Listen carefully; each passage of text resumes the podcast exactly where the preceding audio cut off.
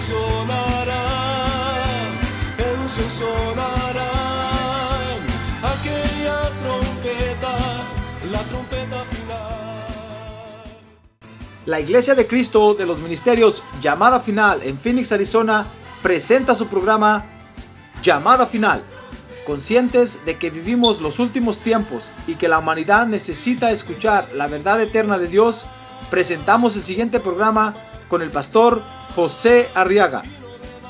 Con ustedes, el pastor José Arriaga con el mensaje de la palabra de Dios.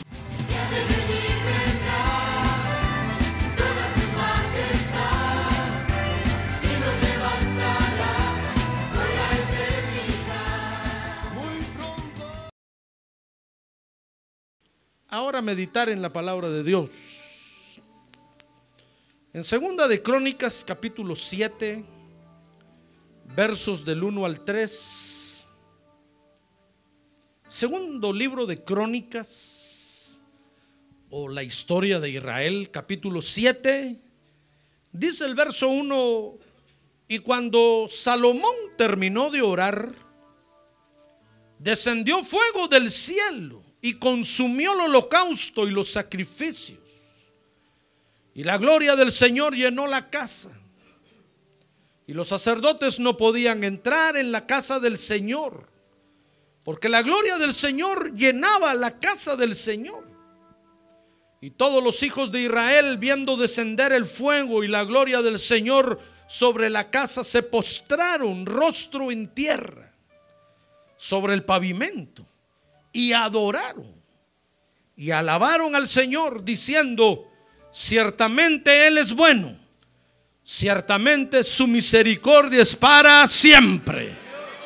Ah, gloria a Dios, gloria a Dios. Qué bueno es el Señor. Muy bien, oramos por estas peticiones entonces ahora que usted trajo. A ver, levante su mano en alto, Padre, ahora ponemos en tus manos nuestras peticiones, Señor. Necesitamos tu ayuda esta mañana. Recuerda que tú eres nuestro Salvador, nuestro sanador, nuestro proveedor, nuestro libertador. ¿A quién iremos, Señor? ¿A quién correremos? Si solo a ti te hemos conocido como Dios y ahora dependemos totalmente de ti, Señor. Ten misericordia, por favor. A ver, levante su mano y dígale, ten misericordia, Señor. Auxílianos hoy y mañana vendremos nosotros a cantar tus maravillas. En el nombre de Jesucristo. Amén y amén. Muy bien, siéntense, por favor, hermanos. Gloria a Dios. Fíjese que cuando, cuando el Señor le autorizó a David para que le construyera un templo, porque dice la Biblia que cuando David comenzó a reinar en Israel, hermano, Dios le dio casa, le dio carro, le dio familia, le dio de todo. Entonces un día David le dijo, Señor, yo te doy gracias por todo lo que me has dado. Yo tengo una casa artesonada, quiere decir con, con, techo de dos aguas, pues con tapanco o ático, como, como usted le diga. Y David le dijo, Señor, yo te doy gracias por la casa tan hermosa que me has dado, pero tú no tienes casa, le dijo, le dijo David a Dios. Déjame ahora hacerte una casa, porque dice la Biblia que David se había llevado el arca del pacto al patio de su casa. Y ahí en el patio de su casa David salía y ahí adoraba a Dios, ahí alababa a Dios, ahí danzaba. Entonces le dijo, Señor, déjame hacerte una casa hermosa. Y cuando entonces Dios se lo autorizó, dice la Biblia que fue a Salomón, hijo de David, a quien el Señor designó para que se la hiciera. Y cuando Salomón terminó de hacer la casa, entonces dice segunda de Crónicas 7:1 ahí, que Salomón se la dedicó, se la dedicó a Dios. Y fue tal el agrado de Dios que dice ahí 7.1 que fuego descendió del cielo. Literalmente. Acuérdense que en ese tiempo a Israel le tocó vivir la etapa literal de la presencia de Dios, pues. O sea que ellos veían el fuego literal descender. Fuego descendió y consumió las ofrendas y los sacrificios que Salomón había puesto ahí en el altar para, para Dios. Ahora esta dedicación del templo a Dios, fíjese que Salomón ahí hizo, estaba concluyendo con una de las perfecciones de los hijos de Dios. Mire cómo Dios, ¿sabe usted que Dios nos ha llamado para que nos perfeccionemos aquí en la tierra, verdad? Sí. Y cuando Salomón terminó de hacer el templo, entonces estaba terminando, concluyendo una de las perfecciones de los hijos de Dios. Y esa era la perfección del templo de Dios. Salomón perfeccionó el templo, el templo de Dios. Por eso fuego descendió del cielo, consumió las ofrendas que Salomón había puesto ahí. Ahora quiero que vea conmigo que templo está definido como un lugar o edificio destinado al culto religioso. Y en nuestro caso, pues, es el lugar donde nos reunimos a adorar al Señor Jesucristo. Como en este caso, pues, que nos reunimos en este edificio para adorar al Señor Jesucristo. Ahora en la Biblia, en la Biblia tal vez no va a encontrar usted la palabra templo en algunas versiones, pero sí va a encontrar la palabra la casa de Dios o la casa de Jehová. Ahora el templo en Israel, fíjese, cumplía ciertas funciones especiales, hermano. Una de ellas dice el Salmo 5.7 que era para mostrarle reverencia al Señor. Es decir, reverencia quiere decir respeto o admiración, pues. O sea que cuando Israel iba al templo, hermano, lo que estaban haciendo era mostrándole a Dios admiración, que lo admiraban, que lo respetaban. Por eso acuérdense, Israel tenía siete fiestas anuales que tenía que celebrar en el templo. Pero tres de ellas eran obligatorias. Porque, porque el Señor es bueno. ¿Sabe usted que Dios es bueno, verdad? Sí, y sabe que a veces tenemos compromisos, a veces eh, hay cosas que no nos permiten venir a adorarlo. Entonces Dios le dijo a Israel, vaya, de las siete, tres si tienen que estar aquí, pues las otras cuatro, si pueden, vienen, o, si no pueden, no vengan, pero esas tres sí, truene, llueve o relampaguee, tienen que estar en el templo. Porque Dios así es, hermano. Dios nos da oportunidad para que vengamos a adorarlo, pues. Y a nadie está forzando, a nadie está amenazando, a nadie está... No, sino que lo deja a su criterio. Dios lo invita y usted toma la decisión de venir o no venir. Entonces el templo, la primera función que, que hacía era que servía para mostrarle reverencia al Señor. Por supuesto, eso incluía la alabanza, la adoración, las ofrendas, etcétera, etcétera.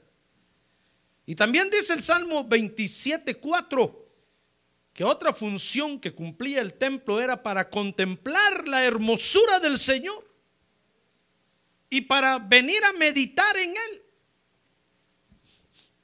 O sea que Dios permitía que Israel, fíjese hermano, se separara de sus actividades diarias para que vinieran al templo a, pensar un poco en Dios, pues, en cómo estaban viviendo para Dios, cómo estaban haciendo las cosas, a meditar y a contemplar la hermosura de Dios. Por supuesto, eso, eso incluía oír su palabra predicada. Por eso ahorita que usted está sentado ahí, yo estoy predicando, ya ve que yo le digo a usted, vamos a meditar en la palabra de Dios. Porque ahorita es cuando usted va a platicar con Dios, pues yo le predico la palabra de Dios y usted le dice, Señor, no, eso está muy difícil o está bueno, eh, eh, pero ¿por qué eso? Y usted ahí con su mente, pues, por eso lo miro que abre los ojones a veces así. Yo le digo, ¿qué le estará preguntando al Señor? Porque venimos a meditar, pues, ¿comprende? Por eso no deje usted que se le vaya la onda, hermano los ojos como huevos estrellados así. Y se va a viajar al parque y se va a viajar. No, no, no, no, no. Oiga lo que yo estoy enseñando, predicando esta mañana y medite, medite en eso. Entonces el templo cumplía la función de un lugar para como lugar para meditar en el Señor y para contemplar la hermosura de Dios, pues, la hermosura de la santidad de Dios. Pero el templo en la Biblia es importante, fíjese, porque dice el Salmo 68, 18, que Dios un día decidió habitar entre los hombres. Por eso es importante el templo. Porque Dios dijo, me voy a ir a la tierra a vivir entre los hombres. Entonces le dijo a David, bueno David, prepárame un templo pues. Y yo voy a ir a habitar a ese templo. Y ahí voy a recibir a mi pueblo y a mis hijos. Ahí voy a recibir las ofrendas. Ahí los voy a ver, les voy a ver el corazón. Ahí les voy a ver la mente. Ahí los voy a esperar para que vengan. Voy a escuchar sus alabanzas. Voy a escuchar sus gritos. Voy a escuchar su júbilo. ¡Ah, gloria a Dios! Ahí voy a recibir la fiesta que me quieren hacer. Entonces dice el Salmo 68, 18. Tú has ascendido a lo alto, le dice a Dios, y has llevado en cautividad tus cautivos, has recibido dones entre los hombres y aún entre los rebeldes, para que el Señor Dios habite entre ellos. O sea que Dios permitió que se le hiciera un templo en la tierra, hermano, para que todo el que quisiera acercarse a Dios viniera, pues. Por eso, por eso es que no se puede cancelar la reunión de la iglesia. Porque Dios ha permitido que, que haya un templo ahora en la tierra, porque ahí está habitando Él y todo el que quiera oír de Él tiene que venir aquí. Usted va a escuchar que los hombres eh, modernizados ya no quieren eh, hacer iglesia. Porque dicen, no, es que la gente le, da miedo la iglesia. Solo oyen de iglesia y ya no quieren ir. Entonces dicen, reunámonos en un restaurante. Ya ve que hasta en bares se reúnen, hermano. Y a la hora que llega el predicador, dejan de tomar cerveza todos y se sientan a oír. Medio borrachos así, hermano. Porque ya no quieren ir a las iglesias, pero es un error. Porque si usted y yo queremos conocer a Dios, tenemos que venir a la reunión de la iglesia, hermano. Ah, gloria a Dios, este es el lugar que Dios ha designado para morar. Entonces, como, como el Señor decidió habitar entre los hombres, fíjese. Es por eso entonces que Salomón alcanzó la perfección al construir el templo. Dice segunda de Crónicas 7:1 que Salomón recibió la aprobación del Señor. Porque fuego descendió del cielo, dice, y cuando Salomón terminó de orar, porque estaba dedicando ese día el templo a Dios, descendió fuego del cielo y consumió el holocausto y los sacrificios. Y la gloria del Señor, la gloria del Señor, ¿qué lee usted ahí? Ah, no, ahí no puede leer usted. Ah, no, yo pensé que en la Biblia esa chiquita había que leer. Dije, no, ahí está. Dije, estos hermanos pusieron una Biblia muy... Y la gloria del Señor, ¿qué lee usted ahí? Llenó la casa, hermano. Mire, la presencia del Señor descendió y llenó el templo de Salomón. Salomón recibió la aprobación, la aprobación de Dios, pues. Entonces, para alcanzar esa perfección, fíjese, Para alcanzar esa perfección, les decía, Salomón tuvo que vencer en varias etapas de su vida. Porque no cree usted que como era el hijo del rey, es cierto que David, David le dejó todo el material. Y David le dijo a todo el pueblo, miren, miren yo de mi propio peculio, de mi propio de mis propios ingresos, pues no voy a agarrar nada del reinado, dijo de mi salario, de lo que, lo que es mío. Yo dejo esto para la casa de Dios y empezó a decir cuántas libras de oro, cuántas libras de plata. Y es todo lo que le dejó a Salomón preparado y le dijo, ya le dije a Salomón que esto utilice en primer lugar para hacer el templo. Es cierto que, Salomón, que David le dejó preparado el terreno, pero Salomón tuvo que vencer en varias etapas para lograr esa perfección. Porque la perfección no la vamos a alcanzar, hermano, así suavecita, pues. Por eso la Biblia nos llama más que vencedores. Porque hay que vencer varias etapas para alcanzar la perfección. Fíjese, fíjese que, por ejemplo, la Biblia dice que Dios nos dejó la iglesia para que nos reunamos. ¿Sabe usted eso, verdad? Y que no dejemos de reunirnos, dice el apóstol Pablo. Entonces, cuando usted empieza a venir a la iglesia y logra ya venir a los cultos, hermano, y a estar martes, viernes, domingo, usted ya perfeccionó ese asunto. Y entonces desciende fuego del cielo, desciende el Espíritu Santo, hermano, y lo, y lo llena y lo satisface a usted. Porque usted ya se perfeccionó en eso.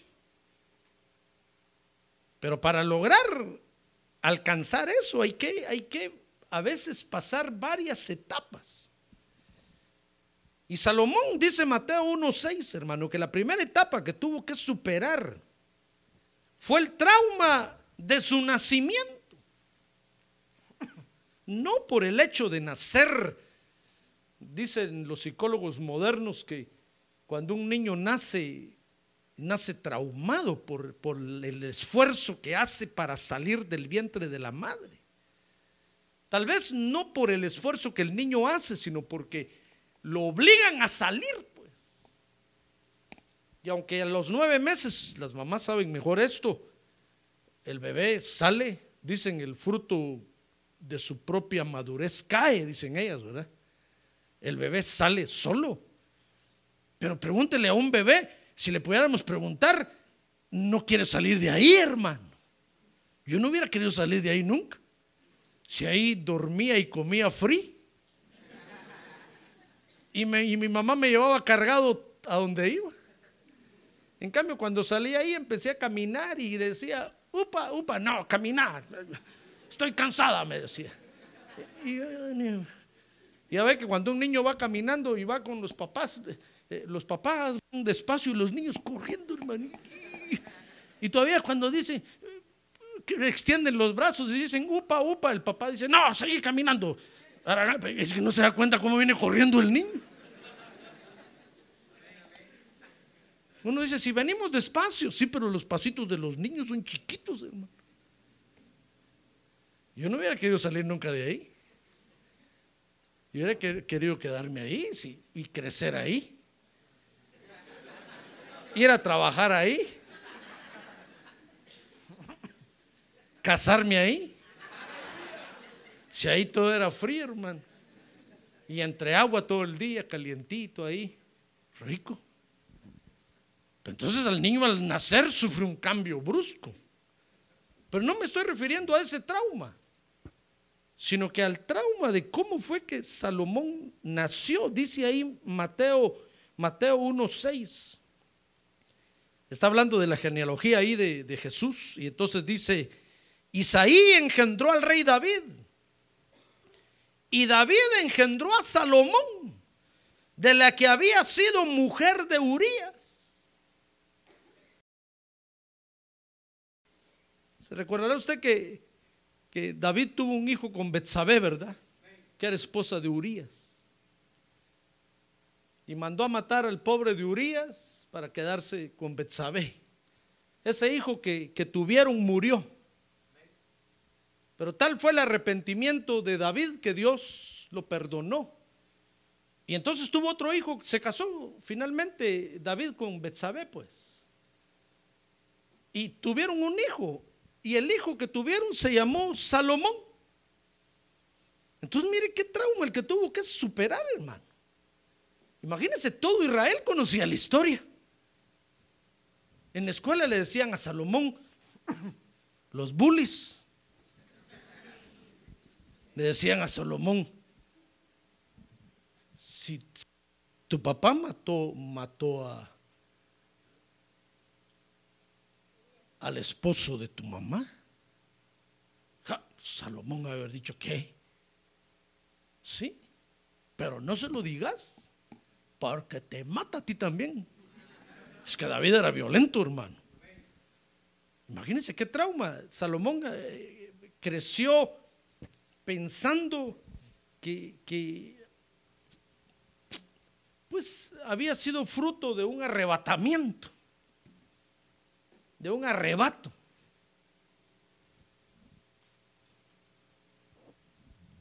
Tuvo que vencer ese trauma. Dice, dice segunda de Samuel 12:24. Busque ahí segunda de Samuel 12:24.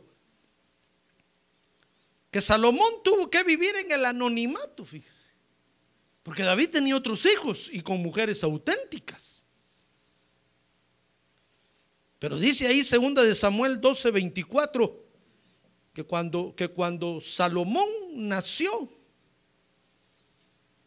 segunda de Samuel 12:24 Dice, y David consoló a Betsabé, su mujer, porque murió el niño que tuvieron, el primero que les digo, y vino a ella y se acostó con ella y ella dio a luz a luz un hijo y él le puso por nombre Salomón. Quiere decir pacífico. Y dice ahí, y el Señor lo amó. Cuando, cuando el Señor desde el cielo vio al Salomoncito ahí, hermano, dijo, este, qué niño tan bonito, se parece a mí, dijo el Señor dice que el Señor lo amó. Y dice el verso 25, y David envió un mensajero por medio del profeta, un mensaje por medio del profeta Natán. Y le puso, pues David mandó a inscribir a Salomón al registro civil, pues. Con el profeta Natán, le dijo, profeta, vení para acá, anda a hablar con el secretario y decirle que me nació hoy un hijo y lo vamos a inscribir. Y mire, ¿sabe qué nombre le pusieron? dice que le puso el nombre de Gedidías por causa del Señor. O sea, que, o sea que David dijo, bueno, aquí en la casa te vas a llamar Salomón, allá afuera en la casa te vas a llamar Gedidías. Cuando te pregunten en la escuela cómo te llamas, vas, a decir Gedidías.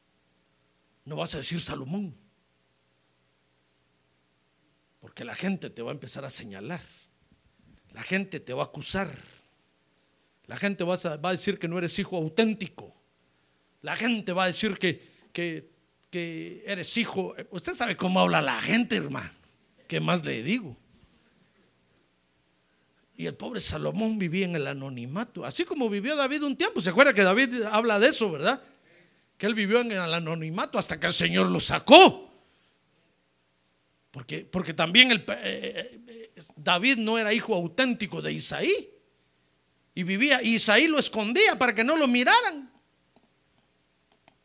Mire qué trauma más terrible es, hermano. Presentarse a la sociedad sin apellido, sin last name, o con un solo last name. Y cuando le digan cuál es el, el, el maiden name de tu mamá o de tu papá, Va a decir, no, es que yo el last name de mi mamá tengo. ¿Y el de tu papá? No tengo. Eso es un trauma. Me imagino. Tal vez para algunos difícil de superar, para otros tal vez no, gracias a Dios, pero para algunos ha de ser difícil. Pues Salomón tuvo que superar esa etapa de vivir en el anonimato, como Gedidías. No era libre de decir, yo me llamo Salomón, hijo del rey David. No, tenía que decir, soy Gedidías y vivo ahí en la casa del rey. Tuvo que superar esa etapa, aunque dice la Biblia que David de niño lo consolaba. Porque David lo había, recibido a Salomón como una promesa de Dios. Fíjese que antes de que pasara, antes de que pasara lo de Betsabé, Dios le dio una, le dio una promesa a David y le dijo, vas a tener un hijo y le vas a poner por nombre Salomón y él va a edificarme el templo. Espérate, le dijo, él lo vas a tener, no te vayas a adelantar, pero el David se adelantó, hermano. Como siempre nos pasa a todos. Mire qué etapas tan difíciles tenemos que vivir a veces, hermano. Mire, ahí está, Primera de Crónicas 22.9. Dice Primera de Crónicas 22.9 He aquí te nacerá un hijo, le dijo Dios a David, que será hombre de paz. Por eso le puso Salomón. Yo le daré paz de todos sus enemigos en derredor, pues Salomón será su nombre y en sus días daré paz y reposo a Israel. Pero Salomón tenía que vivir en el anonimato porque David tenía otros hijos, le digo, auténticos, merecedores del trono.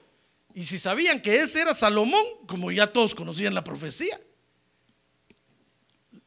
lo iban a matar. Entonces le dijo, vas a ser Salomón solo para mí, aquí entre nos. Allá afuera te vas a llamar Gedidías. Y, y sin duda David lo consolaba y le decía, mira, tú no eres ningún anónimo, Dios antes de que tú nacieras, Dios me habló que tú ibas a nacer. Y tú vas a ser el próximo rey. Y por ti Dios va a poner paz en Israel. Mire qué bendición, hermano. Pero mientras tanto tenía que superar, vencer esa etapa. La etapa de vivir en el anonimato. Mire qué tristeza. ¿Sabe cómo es esto, hermano? Para que me comprenda mejor, porque lo miro así con una cara como quien dice, yo no sé nada de eso, pastor. Como el que no tiene papeles aquí en Estados Unidos, pues. Que tiene que vivir en el anonimato prestando un seguro social. Y, no, puedes, no es libre de comprar algo porque le van a pedir seguro social. No tiene crédito, ¿no? Y tiene que vivir escondido. Eso es duro. Es difícil. Pero tenga paciencia y a Dios le va a dar sus papeles. Ah, gloria a Dios, gloria a Dios, gloria a Dios. Gloria a Dios. Mientras tanto, usted tiene que vencer esa etapa. Y tiene que seguir viviendo así hasta que la vence en el nombre de Jesucristo. Pues así estaba Salomón. Y aparte de vencer esa etapa, dice Primera de Reyes 1.17 que Salomón tuvo que pelear para obtener el trono de su padre. Porque cuando David iba a morir, dice ahí Primera de Reyes 1:17, que el hijo mayor de Salomón agarró el trono, hermano, y dijo, ya mi papá está moribundo ahí, yo soy el próximo rey. Y se proclamó rey. Y le tocaba a Salomón.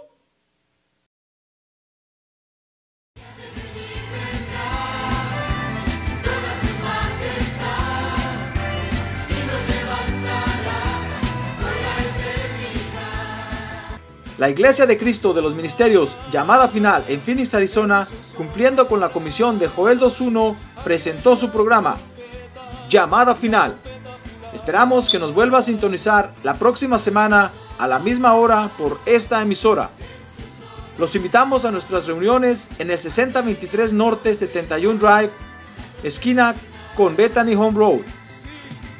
Para mayor información puede llamarnos al 623 934 1259 o visitarnos en la internet al www.llamadafinalphoenix.com.